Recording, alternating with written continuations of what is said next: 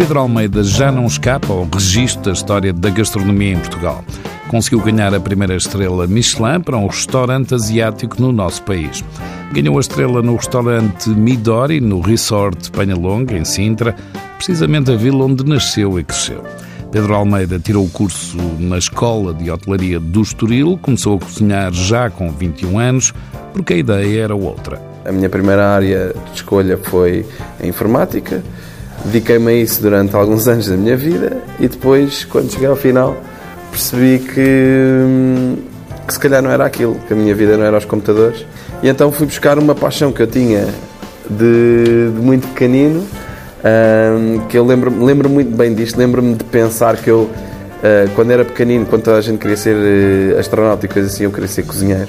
Um, e portanto, pá, houve ali uma, uma, uma, altura na minha vida que eu disse, why not? Andou por hotéis, Farol, Albatroz e até o antigo restaurante Gôndola na Praça de Espanha, em Lisboa, num hotel em Lanzarote, mas a vida começou com o sushi-chef Paulo Moraes e a sua mulher Ana Lins. Falei com o Paulo, Paulo Moraes e perguntei se ele não, não estava a precisar de ninguém. Comecei a estagiar com ele um, e depois fiquei na equipa dele durante quatro anos e meio. Pronto. E aqui sim foi onde a minha vida mudou muito, porque hum, foi o sítio onde eu fiquei mais tempo e veio dar uma base muito, muito forte da gastronomia japonesa, hum, de outras gastronomias também, coisas asiáticas, mas a, a japonesa foi aquilo pela qual eu, eu fui em busca do Paulo e, portanto, consegui retirar muito sumo, uh, tanto do Paulo como da Ana Lins, um, acerca da, da gastronomia japonesa. Pronto. Mas o Japão não veio na versão mais tradicional. Pedro Almeida era novo para ficar com as mãos atadas. Eles são super rígidos naquilo que é eh, o seu entendimento da gastronomia. Eh, a tempura tem que ser feita desta maneira, sempre assim desta forma, não há outra forma. Uh, o tapão tem de ser feito desta maneira, as massas têm de ser feitas desta maneira. E eu não queria isso para mim. Isso era uma coisa que era completamente contra aquilo que eu, que eu queria fazer, porque eu queria era criar, queria. É, não queria que ninguém me castrasse aqui a minha liberdade criativa, não é? Pedro quis autonomia para concretizar as suas ideias e Portugal também foi para o prato. Comecei a criar coisas que fossem um bocadinho diferentes disto. Comecei a criar coisas que tinham como base a cozinha japonesa, mas que depois uh, tinham influências da minha vida, das minhas viagens, da, do que era para mim a realidade, de, de coisas que eu gostava. Um exemplo básico é a sopa miso de caldo verde, que é um conceito super português, não é? que é um caldo verde aplicado a uma sopa miso total e completamente japonesa. Pedro Almeida está há sete anos no Midori. Em 2017, o restaurante tinha uma sala maior e além do menu de degustação também servia buffet. Mas uma visita de um inspetor do Guia Michelin mudou tudo isso e ainda por cima avisou. E nós tínhamos aquele menu e investíamos naquele menu e mensalmente nós trocávamos aquele menu, fazíamos coisas novas. E quando ele foi, ele comeu, uh, gostou muito daquilo e depois num dia a seguir enviou-nos um e-mail a dar-nos o feedback. Um, e o feedback dele dizia assim: o menu que eu comi um, estava muito bom, poderia eventualmente estar a um nível de uma estrela Michelin, mas eu não posso nunca na vida dar uma estrela Michelin a um restaurante que ao lado está a comer, está, está a servir fast food às pessoas. O restaurante encolheu e um ano depois Pedro Almeida arrecadou a primeira estrela Michelin em Portugal para um restaurante asiático. Mesmo sabendo que estavam a trabalhar para isso, é sempre uma incógnita. A minha reação foi uma e só uma, que foi felicidade nós até termos uh, ali, estarmos em cima do palco e darem-nos uma jaleca a dizer ok, tu tens uma estrela, é tudo I wish, não é? Uh, é tudo suposições. Até termos a, ali, darem-nos um guia para a mão e darem-nos uma jaleca e veste aqui a jaleca e agora vais para aqui para o pé destes senhores todos que têm já uma estrela, não é? Nós só podemos sentir alegria. Pedro não esconde que estão a trabalhar para a segunda estrela, mas no Midori vão continuar a fazer o que já faziam e tentar melhorar ainda mais, mas a cozinha não mudou. Hoje em dia o que nós fazemos é isto, é a cozinha japonesa com muitas influências portuguesas, aliás, sempre com algumas influências portuguesas. Agora, as influências podem às vezes ser muito pouco óbvias, eh, como é, por exemplo, caso nós temos um nigiri de cogumelo, e é um cogumelo shiitake que nós transformamos num sunomone e até aqui tudo isto é japonês, ok? Agora, este sunomone faz-nos lembrar os cabés cogumelos português, que era uma das coisas que eu comia quando era mais novo e, portanto, há aqui um paralelismo entre aquilo que nós fazemos cá em Portugal e a cozinha japonesa. Pedro Almeida já tinha estado no Japão, mas desta vez esteve lá há pouco tempo. Foi eh, com a equipa toda, cinco pessoas, uma viagem e um objetivo. Nós então o que fizemos foi uh, organizar tudo e basicamente fomos para o Japão comer. Portanto, a nossa vida era baseada em pequenos almoços, almoços, lanches, jantares e experimentar tudo o que nós conseguíssemos uh, provar e ver no Japão. E foi super interessante porque nós, nós vemos que não estamos assim tão longe. Apesar de tudo, algumas ideias e muitos bons restaurantes e produtos, no mínimo sui generis, como morangos brancos comprados à unidade ou um melão especial capaz de custar 200 euros. Vieram satisfeitos e com vontade de fazer mais e melhor, e em Portugal há muito para fazer do que respeita à comida asiática. Há muito poucos restaurantes que fazem cozinha japonesa em Portugal. E, portanto, o que nós conhecemos da gastronomia japonesa é sushi, sashimi, ponto final ramenes um bocadinho, por causa dos filmes, mas tirando isso, não se conhece mais nada. Portanto, eu diria que o que os japoneses comem no Japão não tem nada a ver com os, que os portugueses comem cá nos restaurantes japoneses, porque cá come só sushi e no Japão o sushi é uma coisa que se come de vez em quando, muito, muito raramente. Sushi, sashimi e ramen e pouco mais. A cozinha japonesa é muito mais e, no caso de Pedro, uma culinária que precisa de inspiração. Mas no caso do chefe, não tem hora nem data. O meu processo criativo é um bocadinho random. Uh, aparece nos sítios mais improváveis, muitas vezes uh, quando não estou a fazer uh, nada.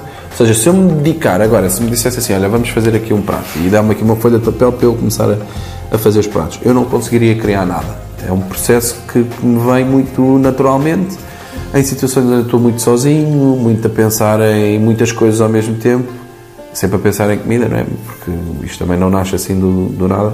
Mas quando estou a pensar em cozinha e é sozinho, é em situações muito específicas. A inspiração vem quando vem. Pedro confessa a sua paixão por livros de cozinha, tudo em papel e muitos que lhe trouxeram conhecimentos e outras visões.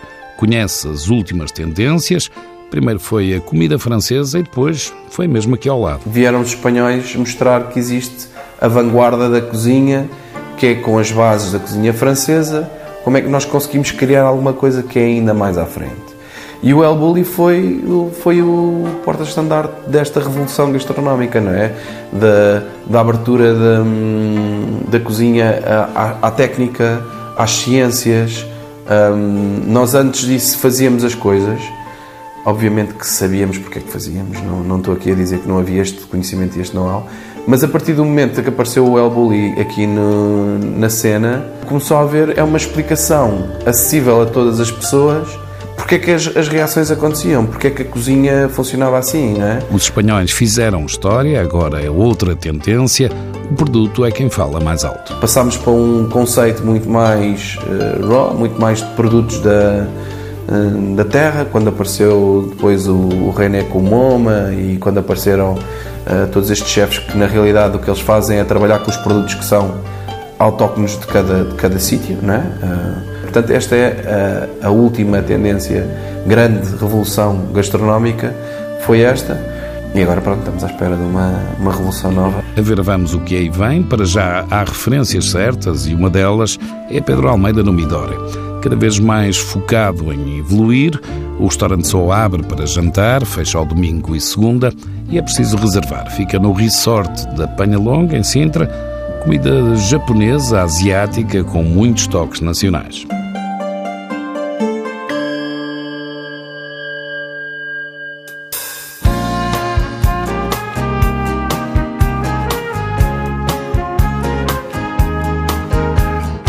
Miguel Velez poderia ter tido uma vida descansada como administrador do Grupo Pestana, como diretor do Yetman ou na Sonai Turismo.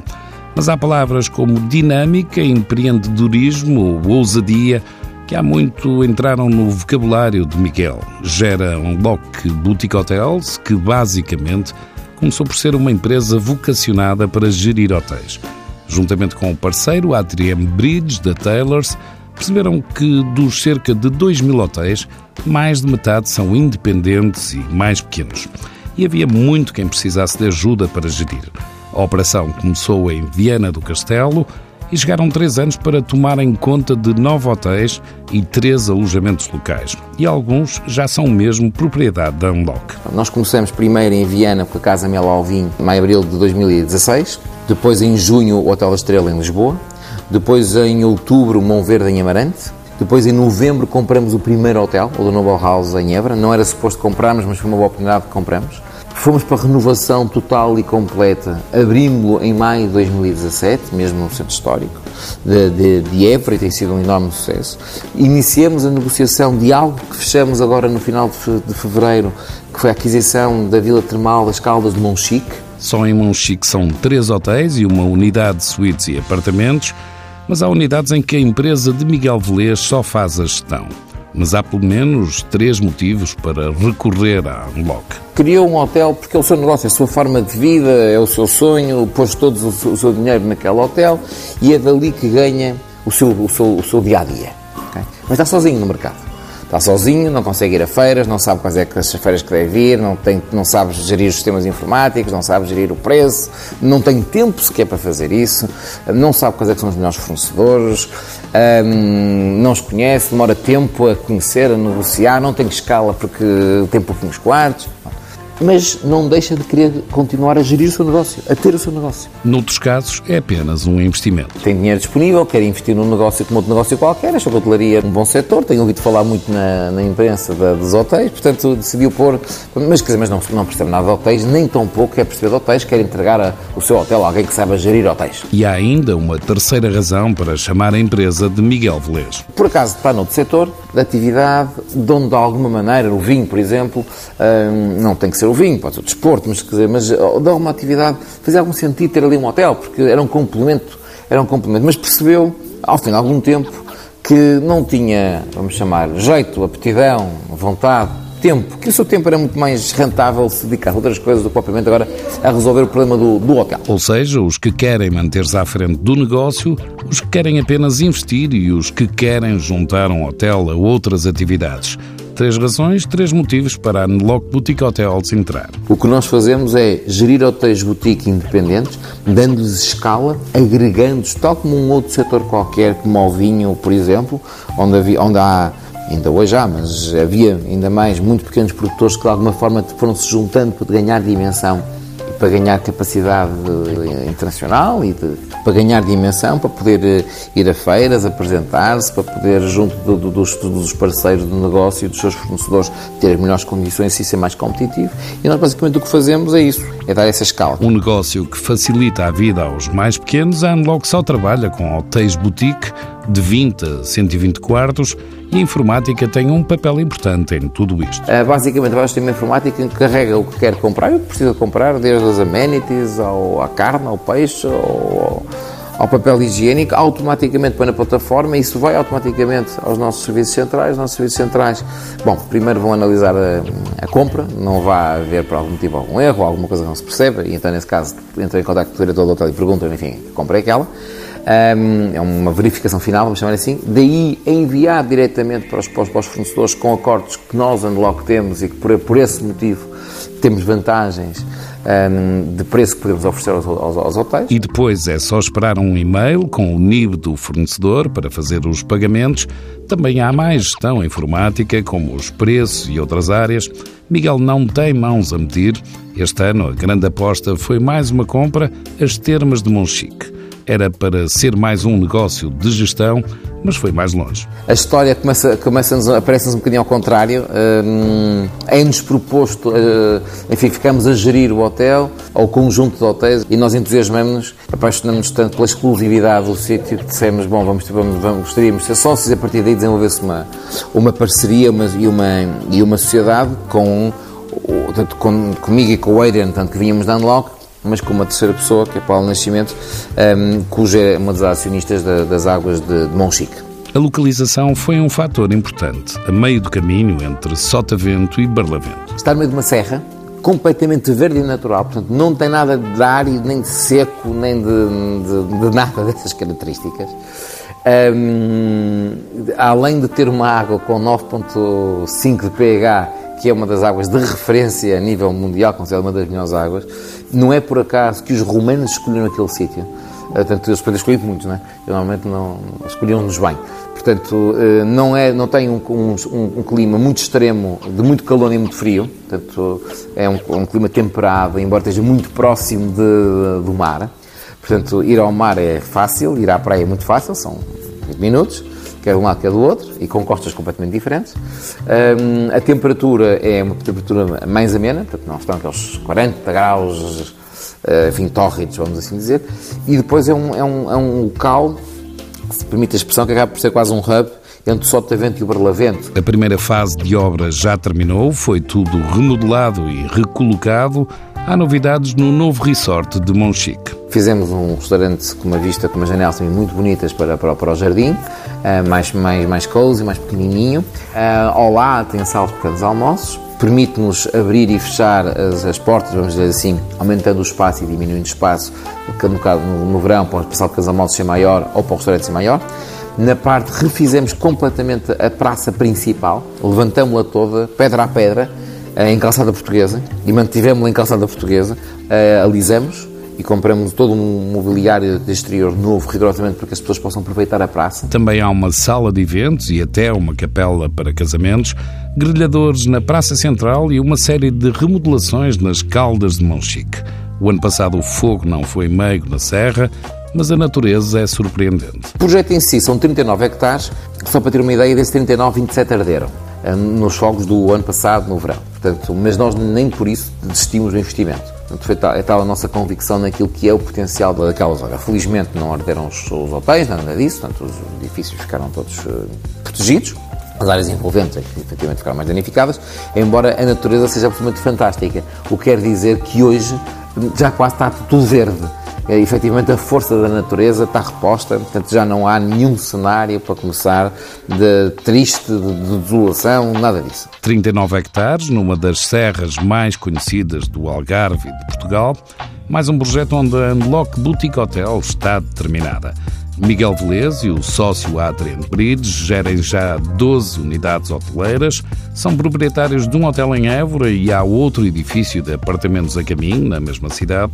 Recentemente, as termas do Algarve são três anos de caminho, já dá para estar de norte a sul de Portugal.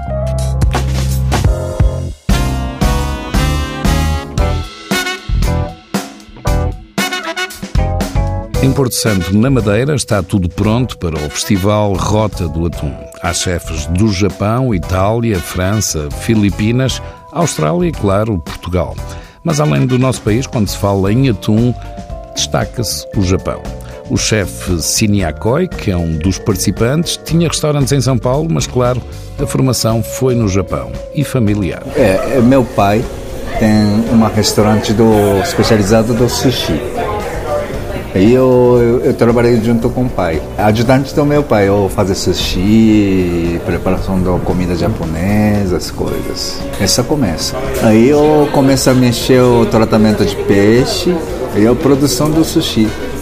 O restaurante do meu pai, especialidade do sushi sashimi. Então, outro típica, a comida típica japonesa enorme, muito tipo tem. A gente serve pouco tipo de essa parte. Essa parte, mais fora do sushi e sashimi, foi o que fez no Brasil. Teve vários restaurantes, um deles ganhou o prémio de melhor restaurante japonês em São Paulo. No ano passado decidiu vender o que tinha no país. Agora está entre Lisboa e o Japão. Quando está por cá, costuma estar no restaurante Bonsai, no Barro Alto. No Festival do Atum, em Porto Santo, vai apresentar as técnicas japonesas mas não é só as barrigas e os lombos. Aquela parte enorme, por exemplo, barriga, lombo, não é, não é só isso. Bochecha do atum, cabeça do atum, essas coisas eu quero utilizar e apresentar para é, clientela. Essa mais o, é, para mim é mais interessante. Cine Akoi, que é um dos chefes que vai estar no Festival Rota do Atum, António Vieira é outro dos convidados de Vila Nova de Gaia, passou pela Praia da Luz no Porto, esteve no grupo Cafeína e acabou por abrir o X na Praia do Origo, na Foz do Porto. Correu bem, mas depois vieram as ondas, o mar destruiu completamente o restaurante e acabou por abrir outro. E entretanto, pronto, arranjei um espaço também na zona da Foz, que é, que é, o, que é, o, que é o restaurante Wish. Desejo, no fundo, é o desejo de, de, de renascer com o mesmo conceito. Peguei no conceito que tinha no, no X e passei-o para o X. O estar aberto na mesma fora de horas é exatamente igual. A pessoa, a partir do meio-dia até à meia-noite, todos os dias, a carta está a funcionar. O conceito é peixe, marisco e, sobretudo, bons produtos. Também há sushi. E no ano passado, o chefe Cordeiro sugeriu para participar no festival. Desde logo um trabalho que lhe acabou por ir parar às mãos. Houve um dia que abri sete atuns. Atuns de 70 quilos, atuns de 80 quilos.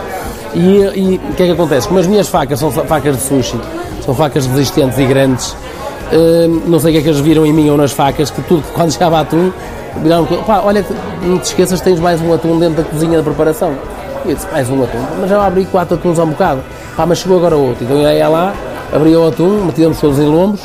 Normalmente o que nós fazemos, colocamos em lombos eh, eh, grandes, não é? Retiramos a espinha central e deixamos em quartos e depois para, para trabalharmos da forma que, que, que, que for, que for necessário trabalhá-lo. Mas, mas num dos dias, foram quatro, eu lembro que num dos dias eu acho que estavam a nascer lá mesmo ao lado porque ele não parava de chegar a tom. Mesmo assim, António Vieira conseguiu fazer os seus pratos mais do que lhe pediam. Na altura que fizemos o menu, eu, eu exagerei, armei-me um bocado em tolo e fiz um menu de oito pratos, e, e, mas porque eu também não sabia o que é que me esperava de lado lá.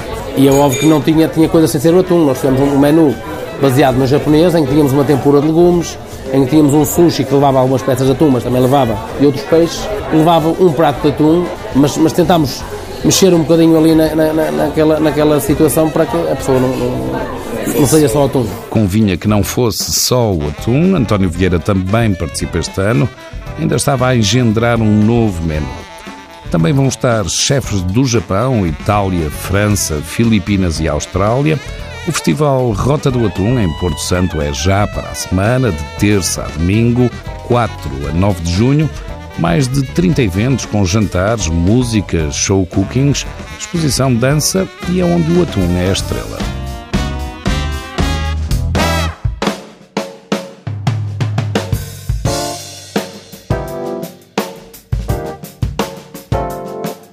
Poças lançou dois vinhos, a que chama Fora de Série, um branco da talha de 2017 e um vinho laranja de 2018. Além dos vinhos de mesa, a Poças também tem duas novas referências no mercado, o Porto Vintage 2017 e a nova edição do Val de Cavalos Branco 2018. A Casa Lavradores de Feitoria também tem notícias, uma parceria com a assinatura Bons Rapazes, o consultor Tiago Frofo e o ator Pedro Teixeira já tinham feito dois vinhos, juntamente com a equipa de enologia de lavradores de feitoria. Estes novos já estão nas garrafeiras, o Bons Rapazes 2017 e o Bons Rapazes Reserva Tinto 2015.